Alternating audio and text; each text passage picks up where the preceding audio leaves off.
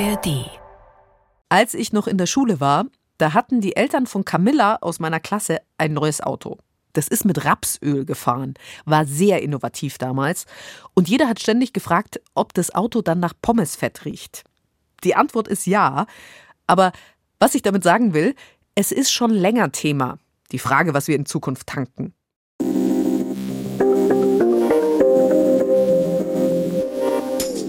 Über Wasserstoff und was der bringt, haben wir in der letzten Folge gesprochen. Lohnt sich nachzuhören, findet ihr natürlich auch in der ARD Audiothek. Heute liefern wir euch die zwei anderen Ideen. Einmal ist es bei E-Autos ja immer die Frage, wie weit die fahren, bis sie wieder laden müssen. Aber was wäre, wenn die Autos während der Fahrt geladen werden? Und zwar über die Straße, über die sie fahren. So ein bisschen wie bei der Carrera-Bahn. Wir sprechen mit der Frau, die diese Technik mitentwickelt hat. Und unser Vorschlag Nummer zwei für heute, fahr mit Dreck. Also sehr verkürzt gesagt. Aus Klärschlamm lässt sich nämlich Treibstoff gewinnen. Und damit kann man am Ende Auto fahren. Und zwar ohne, dass man irgendwas umbauen muss. Dreimal besser, diese Woche mit mir, Birgit Frank. Schön, dass ihr dabei seid. Vom Handy kennen wir es schon.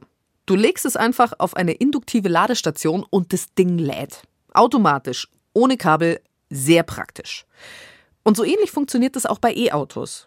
Und zwar, und das ist das Neue, auch während die fahren. Die Ladestation, das ist dann die Straße. Also wenn das Auto drauf fährt, dann lädt es. Wie ein Handy beim induktiven Laden. Als Teststrecke gibt es das Ganze schon. Eine zum Beispiel auf dem Campus der Uni Stuttgart und auch eine bald auf der Autobahn. Mastermind hinter der Teststrecke ist die Professorin Nejila Paspur von der Uni Stuttgart. Die leitet dort das Institut für elektrische Energieumwandlung und deswegen fährt sie ziemlich oft mit dem E-Auto über die Ladestraße. Mir stellt sich da die Frage, merkt man eigentlich davon irgendwas, dass man in einem Auto sitzt, das gerade auflädt? Wir haben ja auch innen drin Messgeräte und Anzeigegeräte extra damit wir auch sicher sind, dass Energie übertragen wird. Ja, das sieht man. Und optisch haben wir sogar auf dem Dach vom Fahrzeug eine Lichtinstallation gemacht, damit man es auch von draußen sieht, weil wenn der Strom fließt im Auto, sieht man es natürlich nicht. Das ist quasi nur dafür da, dass alle Menschen das besser erkennen können. Aber eigentlich würde man davon gar nichts merken. Nein, würde man davon nichts merken. Batterie wird geladen, man sieht halt, dass die Ladung immer höher geht oder auch gleich bleibt. Also man muss mal klarstellen, man fährt nicht auf einer Straße, um zu laden. Man freut sich, dass man fahren kann, ohne viel Energie zu verlieren, weil im Gegensatz zum stationären Laden während der Fahrt verbrauchen wir auch gleichzeitig Energie. Das heißt, wir könnten im besten Fall sehen, dass die Ladung sich nicht ändert und wenn eines Tages wirklich größere Hochleistungsspulen unter den Fahrbahnen sind, kann man ja auch dann noch was gewinnen. Und funktioniert denn dieses Laden, egal wie schnell ich fahre, funktioniert das bei Schnee, bei Regen immer? Immer. Also Schneeregen macht dem magnetischen Feld überhaupt nichts aus. Und die Schnelligkeit hängt vor allem davon ab, wie schnell die leistungselektronische Halbleiter schalten, weil wir heizen ja nicht die ganze Straße, nicht die ganze Straße hat die ganze Zeit Strom, sondern immer wenn ein Auto sich nähert, schaltet sich das nächstgelegene Modul an. Und dann geht's so immer weiter. Und dieses Schalten war jahrelang für uns auch ein Problem, weil die Schalter so langsam waren und die Geschwindigkeit begrenzt haben. Die Strecke, die wir jetzt ausgelegt haben, ist mit Schaltern ausgelegt, die natürlich auch mehr könnten, aber wir haben das für 130 kmh ausgelegt. Aber theoretisch gibt es eigentlich keine Begrenzung mehr für Geschwindigkeiten, die wir fahren normalerweise. Falls ihr übrigens genauer wissen wollt, wie man so eine Straße umbauen muss, damit sie E-Autos laden kann, schaut in die Shownotes. Hier jetzt nur eine sehr vereinfachte Erklärung. Das funktioniert über Spulen. Die müssen zum einen in der Straße verbaut sein und zum anderen muss auch das Auto eine Abnehmerspule haben, damit es den Strom auch von der Straße kriegt. Wie kann ich denn so eine Spule an ein normales Auto hinhängen? Funktioniert das überhaupt? Kann ich da jedes Auto so umrüsten? Jedes E-Auto kann das. In jedem E-Fahrzeug ist Platz dafür. Und es ist möglich, das kann man nicht selber machen, aber die Fahrzeughersteller können das ohne Problem machen, ja.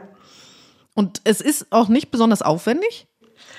Es ist nicht viel aufwendiger als ein Ladesystem für das normale Laden. Natürlich braucht es extra zusätzlich zur Elektronik auch diese Spule. Aber ich finde, der Aufwand hält sich in Grenzen. Das ist nicht etwas, das zu das, was man gewinnt. Und was gewinnt man genau? Es kann alles automatisiert werden. Ich fahre in die Garage, lädt die Kiste. Zum Beispiel, ich sehe, aha, die Sonne scheint, meine Solarzellen liefern gute Energie. Ähm, hier drücke ich auf meine App, bitte laden. Ich muss nicht rausgehen und dann einen Stecker reinstecken. Also die Komfortabilität sieht erstmal der Verbraucher. Aber dahinter steckt noch viel mehr als nur komfortables Laden. Zum Beispiel, es gibt keine Verschleißstücke. Wir müssen nicht immer dieses Kontakt aufbauen, den mechanischen Kontakt. Und es ist städtebaulich doch eigentlich viel einfacher, alles unter der Erde zu integrieren als außerhalb, voll mit Ladesäulen, mit Kabel und solche Systeme, die draußen sind, sind nicht vor Vandalismus geschützt. Ein induktives Ladesystem ist, sieht man es nicht, ist, wie gesagt, unter der Oberfläche. Wenn wir aber auch noch das Ganze übertragen auf die Forschungsstraße, die wir gebaut haben und dass wir während der Fahrt laden, dann passiert Folgendes, dass diese Reichweitenangst verschwindet. Das heißt, man kommt auf jeden Fall an. Man muss nicht unbedingt mit voller Ladung losfahren und voll auch ankommen. Das wird nicht funktionieren, wenn wir die Leistung so behalten, wie wir jetzt haben. Aber man weiß, dass die Reichweite sich automatisch verlängert und noch viel wichtiger ist, wenn eines Tages, das wird nicht in den nächsten fünf Jahren sein, aber sagen wir in 20 Jahren, wenn wir öfter solche Strecken begegnen auf unserem Weg, dann kann man ja langfristig die Batteriegröße kleiner machen und wir sparen Lithium. Weil die gesamte Forschung, die wir treiben, hat im Grunde genommen nur ein Ziel. Wir wollen weniger Ressourcen benutzen von der Erde. Dazu gehören seltene Erde und Lithium. Und wir wollen alles, was wir machen, CO2-arm bis CO2 gleich Null entwickeln. So, und das ist sehr vielversprechend, wenn man das aus diesem Blickwinkel betrachtet, diese Technologie. Okay, ich fasse noch mal kurz zusammen. Es ist nicht nur bequem, sein Auto automatisch zu laden. Noch ein Vorteil könnte sein, du brauchst im Auto dann kleinere Batterien, weil das Laden ja auch auf der Fahrt funktioniert. Und das wiederum ist gut für die Umwelt. Okay, das klingt nach einem kleinen Wunderwerkzeug. Die Frage ist, wie aufwendig ist es denn, solche Straßen umzurüsten? Ja, das ist natürlich Aufwand, so dass man natürlich in erster Linie dort alles machen sollte, wo sowieso neue Straßen gebaut werden. Als nächster Schritt wären auch beispielsweise Busspuren in der Stadt sehr interessant weil der Bus fährt hier immer die gleiche Strecke. Da lohnt sich, das umzurüsten. Und bei Autobahnen bin ich schon der Meinung, dass man nicht unbedingt das, was schon fertig gebaut ist, kaputt machen sollte, um unbedingt da Spulen zu verlegen. Nein, ich denke, bei Renovierungsarbeiten und äh, Neubauten kann man nach und nach daran denken. Mhm, also wenn man eine Strecke sowieso saniert, dann kann man dann auch diese Spulen verbauen. Ja, Momentan ist dieses Bauen von diesen äh, Spulen, wo dann das Magnetfeld erzeugt wird, noch ziemlich teuer. Das kostet 1000 Euro pro Meter, wenn ich richtig informiert bin. Insgesamt Elektronik, Personaleinsatz und die ganzen Spulen, also gesamte Arbeit kostet 1000 Euro pro Meter. Aber Sie wissen auch, wie viel Euro ein Meter Autobahn kostet beim Neubau? Klären Sie mich auf. 10.000 Euro. So, das heißt, wenn man sagt, eine Autobahn kostet 10.000 Euro pro Meter ohne diese Spulen und nur 1.000 Euro mehr heute, das ist eigentlich, ist es immer noch viel. Dann ist es aber so, wir sind im Prototypenstadium und reden von 1.000 Euro. Und das Ziel ist wirklich bei 300 Euro zu landen. Und es ist machbar. In der Massenproduktion meinen Sie, gehen die Preise einfach dann runter? Ja, also es geht wirklich darum, aus diesem Prototypenposition äh, rauszukommen. Jetzt soll es demnächst eine Teststrecke geben auf der Autobahn in Bayern, wo dieses induktive Laden tatsächlich getestet wird.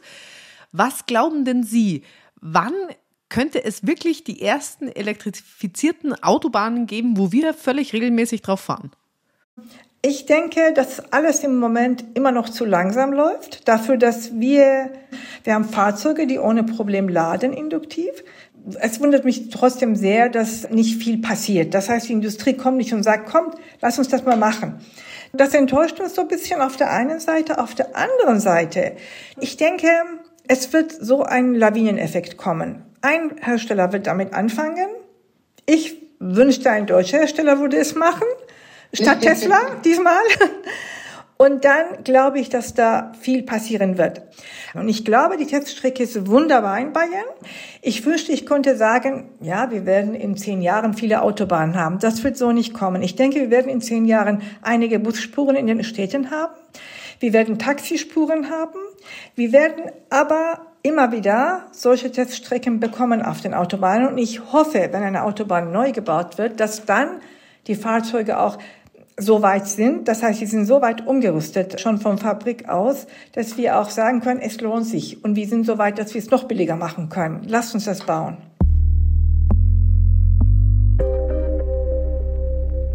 Es dauert also noch ein bisschen, bis unser Auto beim Fahren tatsächlich über die Straße laden kann. Aber immerhin, die Teststrecke auf der Autobahn in Bayern, die kommt 2025.